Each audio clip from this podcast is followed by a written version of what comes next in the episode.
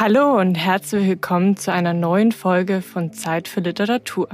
Zeit für Literatur ist ein Podcast, bei dem Autorinnen und Autoren nicht schreiben, sondern vorlesen, und zwar aus ihren neuen Romanen und Büchern. Ich bin Julia Leubel, produziert wird der Podcast vom Studio ZX. Wer fragt, ist dumm. Das lernt Ada schnell. Dabei hat die Neunjährige so viele Fragen über den Krieg, das Lager und warum immer alle zu all ihren Fragen schweigen. Ada ist die Hauptfigur in Christian Berkels gleichnamigen zweiten Roman. Nach seinem Debüt Der Apfelbaum spinnt er die Geschichte seiner Familie in fiktiver Form weiter. Das erste Buch beginnt 1932 und erzählt die Liebe seiner Eltern in Zeiten von Krieg und Vertreibung. Im Buch Ada, ebenfalls erschienen im Ulstein Verlag, nimmt der Autor die Sicht von Ada ein, einer fiktiven Tochter seiner Mutter und erzählt aus der Ich-Perspektive ab dem Jahr 1954. In Adas Geschichte wollen wir mit unserer heutigen Folge tiefer eintauchen. Es geht um ein junges Mädchen, das mit ihrer jüdischen Mutter aus dem Nachkriegsdeutschland nach Argentinien geflohen ist und 1954 wieder nach Berlin zurückkehrte. Zur Begrüßung bekommt sie in Hamburg erstmal eine Ohrfeige. Der Grund? Sie ist unerlaubt auf die Landungsbrücke gesprungen. Puh. Ja, Deutschland war anders als Argentinien. Ada spürte sofort, dass ihr neues Leben nicht einfach wird. Aber es heißt schon einfach. In Argentinien war auch nicht alles einfach.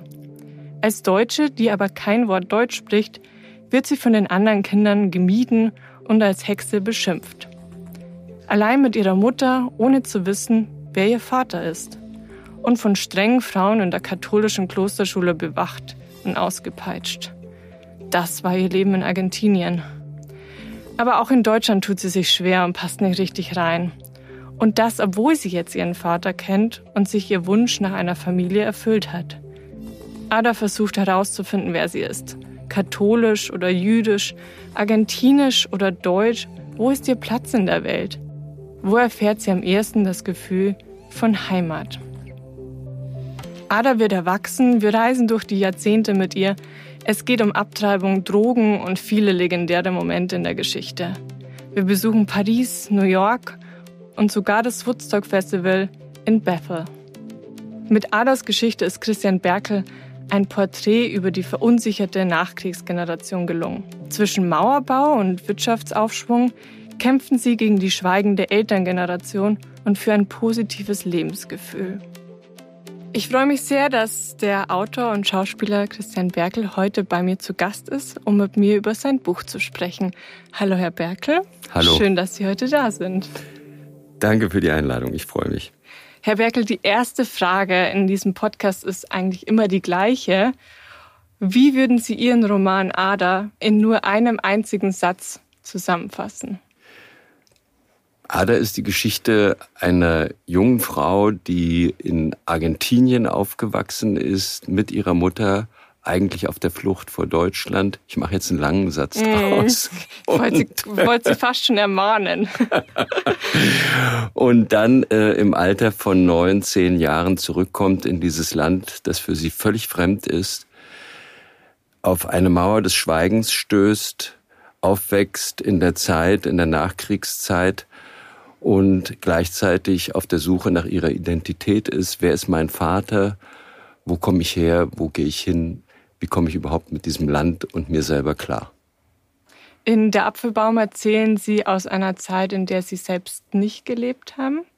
Bei Ihrem zweiten Buch Ada ist es anders. Sie sind Jahrgang 57 und haben Teile des Buches, auch wenn Sie sehr jung waren, miterlebt. War das leichter oder schwieriger, wenn so die eigenen Emotionen und Erinnerungen in den Schreibprozess mit einfließen? Hm, gar nicht so einfach zu beantworten. Naja, es sind unterschiedliche Schwierigkeiten. Also beim Apfelbaum war die Schwierigkeit, bestand die Schwierigkeit darin, Einerseits natürlich, dass ich die Zeit nicht erlebt hatte, aber vor allen Dingen, dass ich nur sehr wenig von den Geschichten der Familie tatsächlich kannte. Ich wusste zwar so, wer wann wo gewesen war, in welchem Lager, aber was da tatsächlich passiert war, das wusste ich eben gar nicht. Das musste ich alles recherchieren. Insofern war da die Recherchearbeit bedeutend größer als bei Ada. Gleichzeitig kannte ich diese Figuren oder glaubte sie sehr gut zu kennen, was aber eine Schwierigkeit beim Schreiben war. Ich musste eigentlich wegrücken von den Figuren, um sie eben auch erfinden zu können als Figuren. Sie mussten mir erstmal wieder fremd werden. Das war bei Ada ein bisschen einfacher, dadurch, dass das von Anfang an eine fiktionale Figur war. Aber dafür waren es ganz andere Schwierigkeiten. Es war die Schwierigkeit, eine, eine Frauenfigur zum Beispiel aus der Ich-Perspektive zu schreiben. Das ist eine ganz andere Schwierigkeit. Ja, Sie sprechen es gerade schon an. Das war nämlich auch eine meiner Fragen, wie Sie überhaupt in die Rolle reingefunden haben und wie sich für Sie angefühlt hat, aus der Perspektive einer Frau zu schreiben. Also angefangen habe ich eigentlich in der dritten Person, so mehr oder weniger klassisch. Wobei man da dann dazu sagen muss, natürlich bei jeder Figur, die man erfindet, auch eben bei einer Frauenfigur, auch wenn man sie in der dritten Person schreibt, muss ich mich ja in die Figur hineinversetzen. Also das muss ich ja so oder so. Mhm. Aber natürlich ist es in der ersten Person nochmal was anderes. In der dritten Person hat es mir dann nach einer gewissen Strecke, also als ich das dann las, mir, mir gefiel es einfach nicht. Ich hatte das Gefühl, es stimmt nicht, es wird nicht lebendig und habe das dann alles zur Seite geschoben, um nicht zu sagen weggeworfen und habe nochmal neu angefangen und habe am Anfang eigentlich nur, war das fast wie so eine Art äh, Übung oder um, um mich der Figur zu nähern, dass ich einfach mal angefangen habe, in der ersten Person zu schreiben. Und auf einmal merkte ich, das funktioniert. Und war dann fast so ein bisschen, also ja, war auch verunsichert, fast erschrocken im ersten Moment und habe dann aber eine Weile weitergemacht und dann habe ich es meiner Lektorin gegeben. Und da sie eine Frau ist, habe ich gedacht, okay, also wenn das nicht funktioniert aus ihrer Sicht, dann wird sie es mir ganz einfach sagen. Und sie hat mich aber ermutigt, in die Richtung weiterzuarbeiten. Und ähm, ich weiß nicht, vielleicht, vielleicht ist die Tatsache, dass ich es durchs Spielen schon gewohnt war, mich sehr stark in andere Figuren hineinzudenken, hat sicherlich geholfen. Ja, Sie haben es gerade angesprochen, Sie vermischen in Ihrem Roman echte Familiengeschichte mit Fiktion.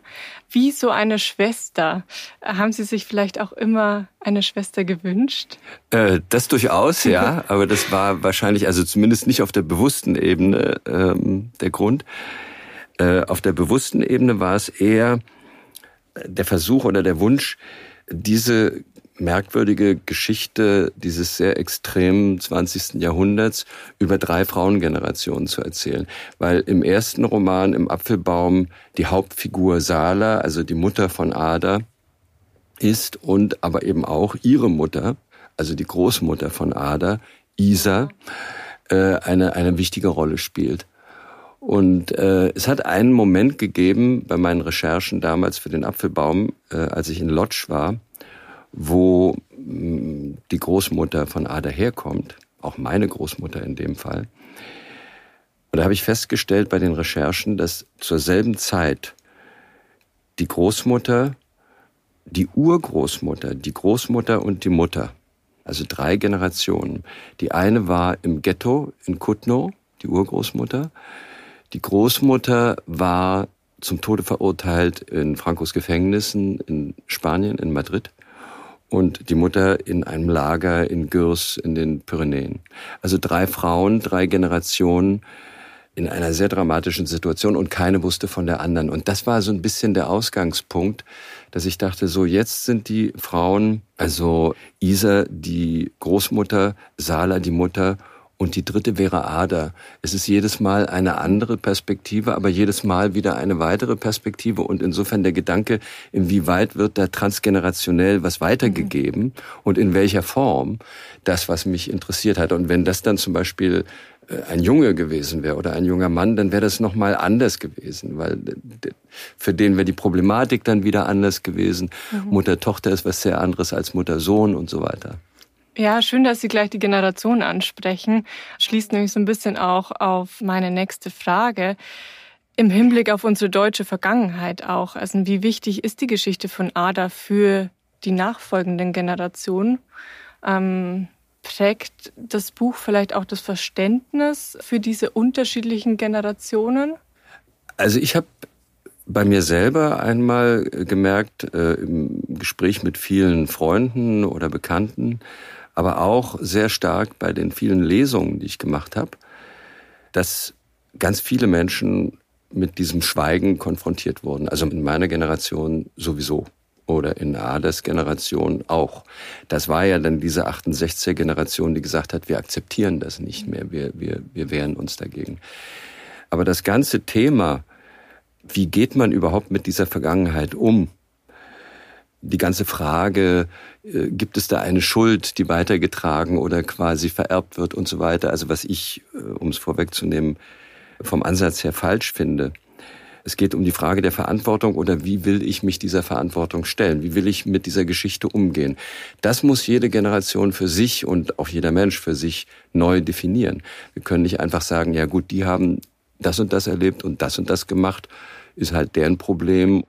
Äh, oder in einer Überidentifikation, wir identifizieren uns jetzt mit der Schuld und äh, dann sind wir fein raus, so ungefähr. Das geht nicht. Wir, wir sind in einer ganz anderen neuen Position und wir erleben ja heute, was keiner gedacht hätte wahrscheinlich vor ein paar Jahren, ein Erstarken der rechten Seite, nicht nur bei uns, sondern in ganz Europa, in Amerika, wo wir hingucken. Also wir merken die unglaubliche Verletzbarkeit und Fragilität von Demokratie. Mhm.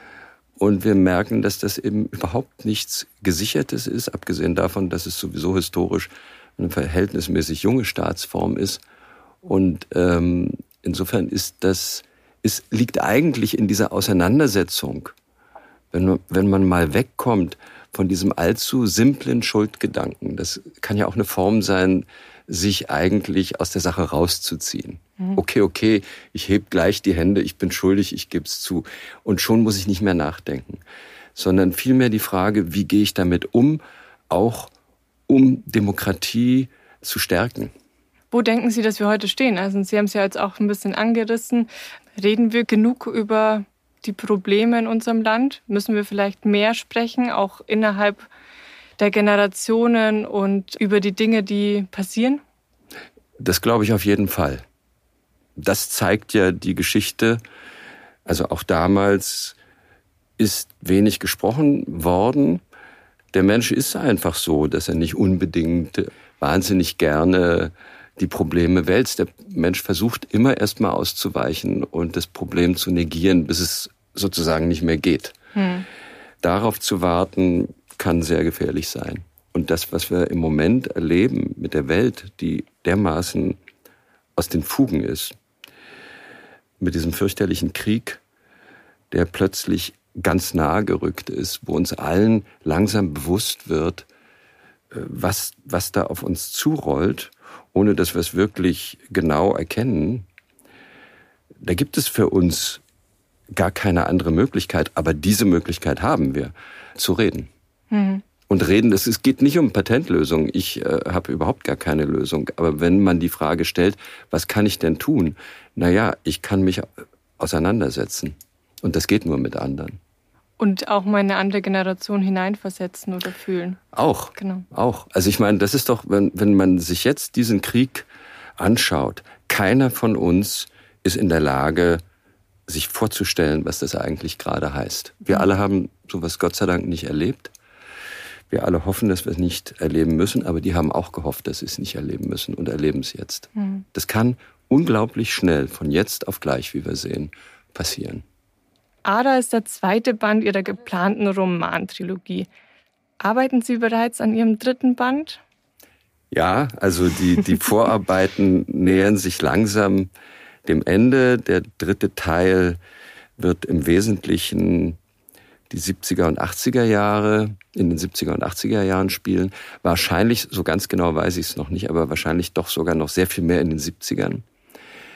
Das wird wieder eine andere Hauptfigur haben. Jeder Roman hat ja nun eine andere Hauptfigur. Und diese Hauptfigur macht es mir eigentlich besonders schwer, weil sie gewisse Ähnlichkeiten mit mir selbst hat. Nein, das, ähm, die, die, die, das Ganze hat, das ganze Projekt hat ja eindeutig einen autofiktionalen Charakter. Und diese Mischung aus ähm, biografischem oder autobiografischem und fiktionalem hinzubekommen, äh, ist, ist die Aufgabe.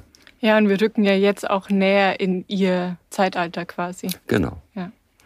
Wir nehmen diese Folge kurz vor Weihnachten auf. Mir ist zu Ohren gekommen, dass Sie selber sehr gerne Bücher lesen. Deswegen meine Frage, welche Ihrer Lieblingsbücher lassen sich denn auch sehr gut verschenken? Was ich im Moment viel lese, ist auf der einen Seite ist Annie Ernaux, die für mich eine, eine ganz großartige Autorin ist. Von Annie Ernaux kann man eigentlich jedes Buch lesen. Also ich habe einige gelesen, ich weiß jetzt nur den französischen Titel Mémoire de jeune fille, also Erinnerungen eines jungen Mädchens müsste es heißen im Deutschen, so ähnlich. Das finde ich eine, mhm. sehr, sehr stark.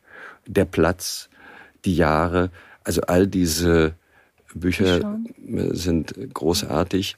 Ich lese im Moment einen Autor, auf den ich ganz neu gestoßen bin, der mich sehr beeindruckt. Das ist ursprünglich ein Chinese, der aber mit 19 nach Frankreich gekommen ist, mittlerweile 92 Jahre alt ist und äh, Mitglied der Académie Française, also was in Frankreich die sogenannten 40 Unsterblichen, also man kommt da nur rein, wenn einer von denen schon vorher mhm. stirbt.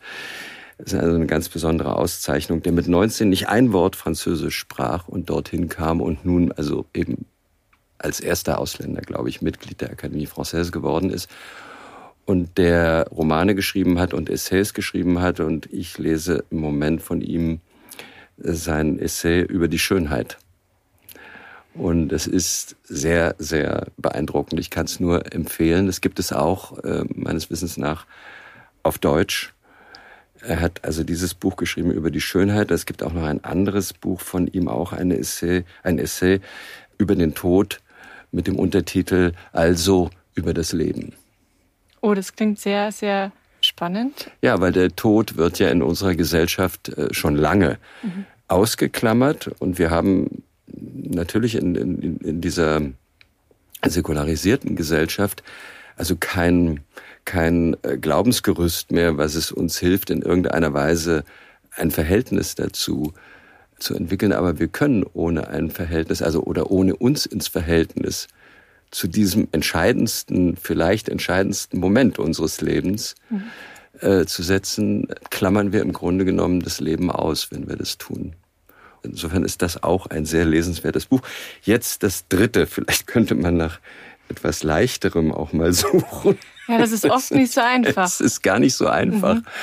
Sind Sie Krimileser? Ähm, ich bin nicht so sehr Krimileser, aber also bin da auch gar nicht so auf dem neuesten Stand.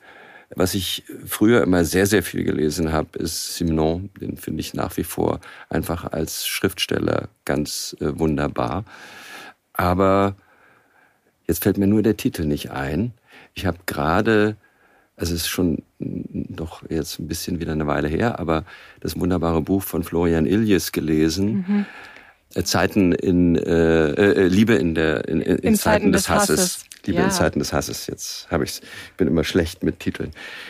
Ja, das ist nicht heiter, aber das gibt hat einem äh, Hoffnung. Das gibt einem Hoffnung und äh, es hat eine große Eleganz, äh, so wie es geschrieben ist und eine große Leichtigkeit. Also das kann ich auch sehr empfehlen. Da wandern jetzt auch ein, zwei Titel auf meine Weihnachtswunschliste. Vielen, vielen Dank. Und jetzt gehen wir einmal direkt rein in den Text. Herr Berkel, Sie werden uns vorlesen aus Ada. In welchen Lebensabschnitt nehmen Sie uns denn mit? Zu dem Zeitpunkt ist Ada so um die 16, würde ich sagen. Sie hat also einen kleinen Bruder, der Sputnik genannt wird. Das muss man kurz erklären. Er wird Sputnik genannt, weil er im Jahr beziehungsweise in dem Monat geboren wurde, in dem der erste Sputnik in die Erdumlaufbahn geschossen wurde und die Hebamme dem Vater das Baby überreicht mit den Worten, hier kommt ihr kleiner Sputnik. Und dieser Sputnik, der eben die Eltern von Anfang an für sich gehabt hat, ist insofern ein bisschen auf der Sonnenseite geboren, während sie eben in diesem Zweifel, wer ist überhaupt mein Vater? Sie hat den Vater äh, erst sehr spät kennengelernt. Es gibt den Verdacht, dass auch da noch jemand anders vielleicht der Vater sein könnte. Also sie hat es wesentlich schwieriger gehabt und sie ist ins Internat geschickt worden und kommt nun in der Szene, die ich gleich lesen werde, gerade zum Ende des Schuljahres zurück nach Hause mit einem mittelprächtigen Zeugnis und man hatte ihr versprochen, dass sie zur Belohnung, wenn das besser wird, eine Blue Jeans bekommt, was damals sehr, sehr, sehr wichtig war. Und Da fängt die Geschichte an.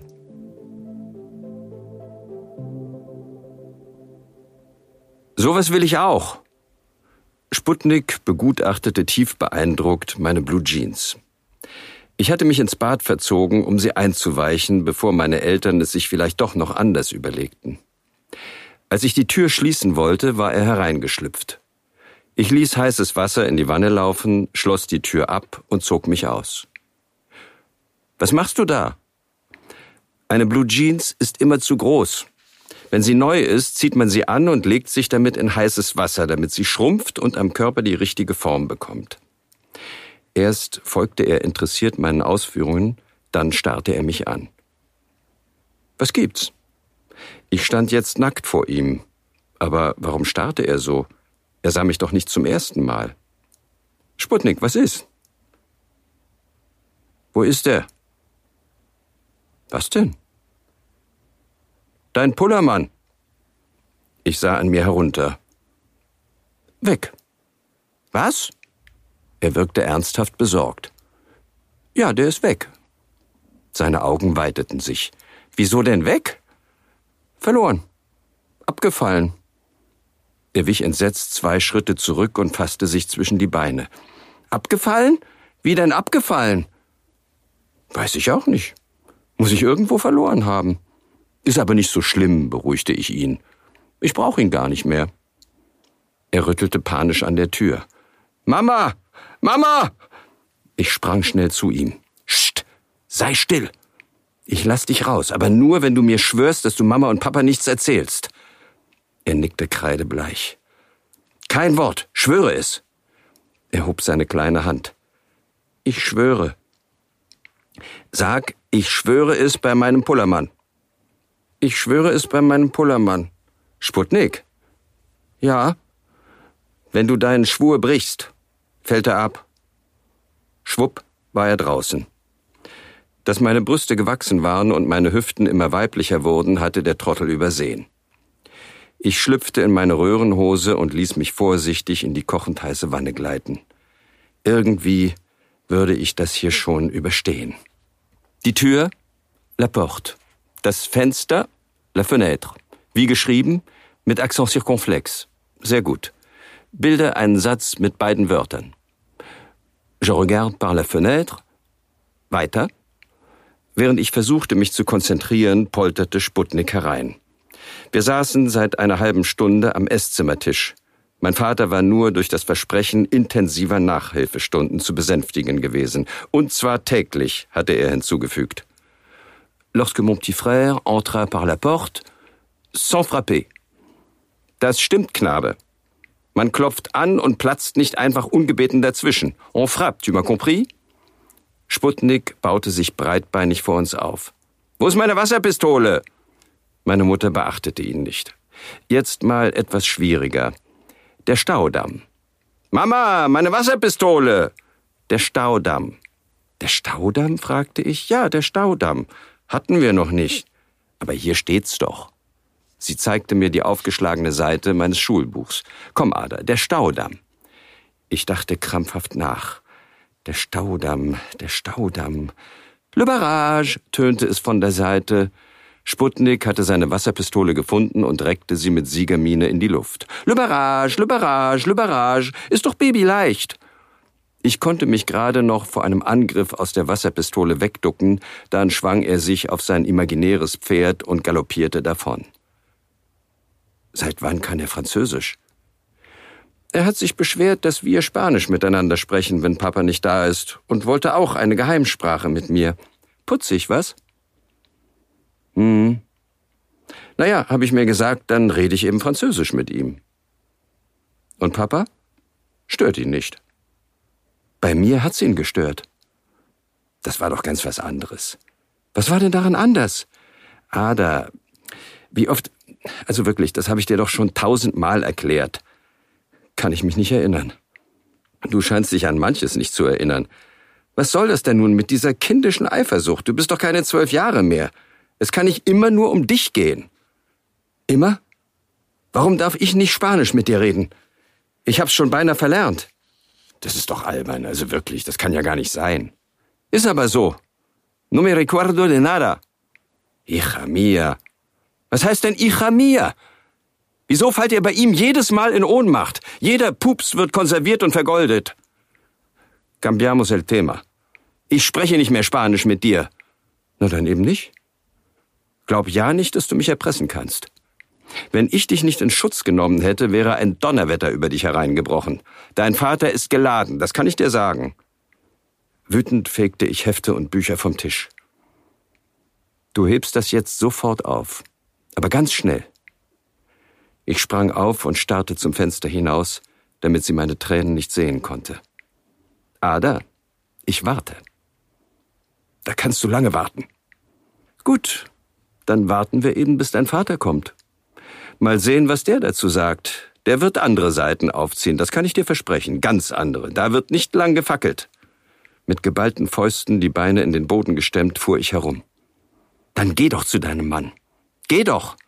Sag ihm doch, was ich für ein mieses Stück bin, das nicht mal Französisch kann, im Gegensatz zu seinem kleinen Goldjungen. Was wollt ihr noch? Ich wohne ja schon nicht mehr hier. Was habt ihr gegen mich? Ich hab euch nicht gebeten, geboren zu werden. Jetzt wird's aber spaßig. Jetzt mach mal einen Punkt, ja? Mit zwei schnellen Schritten baute ich mich vor ihr auf. Ist er überhaupt mein Vater? Sie starrte mich perplex an. Wie bitte? Du hast mich ganz gut verstanden, glaube ich. Was hast du gesagt? Was? Das fragst du mich? Ich muss mich wohl verhört haben. Sie war kurz davor zu explodieren. Damals, beim Mob. Kurz bevor du angeblich nach Argentinien gefahren bist. Kurz bevor du ohne jede weitere Erklärung einfach für ein paar Monate verschwunden bist und mich mit einem Mann allein gelassen hast, den ich nicht kannte. Ich hab vom Fernseher gesessen und eure Stimmen gehört. Deine und Mops. Das wird ja immer bunter. Ja, ich hab euch belauscht. Ich bin zur Küche geschlichen, hab mich nicht reingetraut, weil du geweint hast. Na, stell dir mal vor. Ja, so war's aber.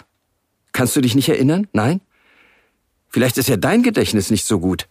Ich kann mich nicht beklagen. Ich weiß noch alles ganz genau. Alles. Als wäre es gestern. Ich habe jedes einzelne Wort behalten, jeden Ton. Ich weiß noch, dass es draußen zu regnen begann. Hauchdünner Nieselregen, der sich übers Fenster legte. Und ich glaubte, mein Herz müsste aufhören zu schlagen. Wie heißt er? Hannes? Heißt er Hannes? Und ihr habt euch in Paris kennengelernt? Bist du damals nach Buenos Aires oder nach Paris gefahren? Sie starrte schweigend vor sich hin. Regungslos saß sie da, als würde sie ihren Urteilsspruch entgegennehmen. In meine ohnmächtige Wut mischten sich Schuldgefühle. Die Frage, ob ich ein Recht hatte, so mit ihr zu sprechen. Mit meiner Mutter. Mit der Frau, die mich einmal um den halben Globus geschleppt und wieder zurückgebracht hatte, immer auf der Suche nach einem Ort, an dem wir Schutz fanden, an dem wir bleiben konnten. Sie sah mich an.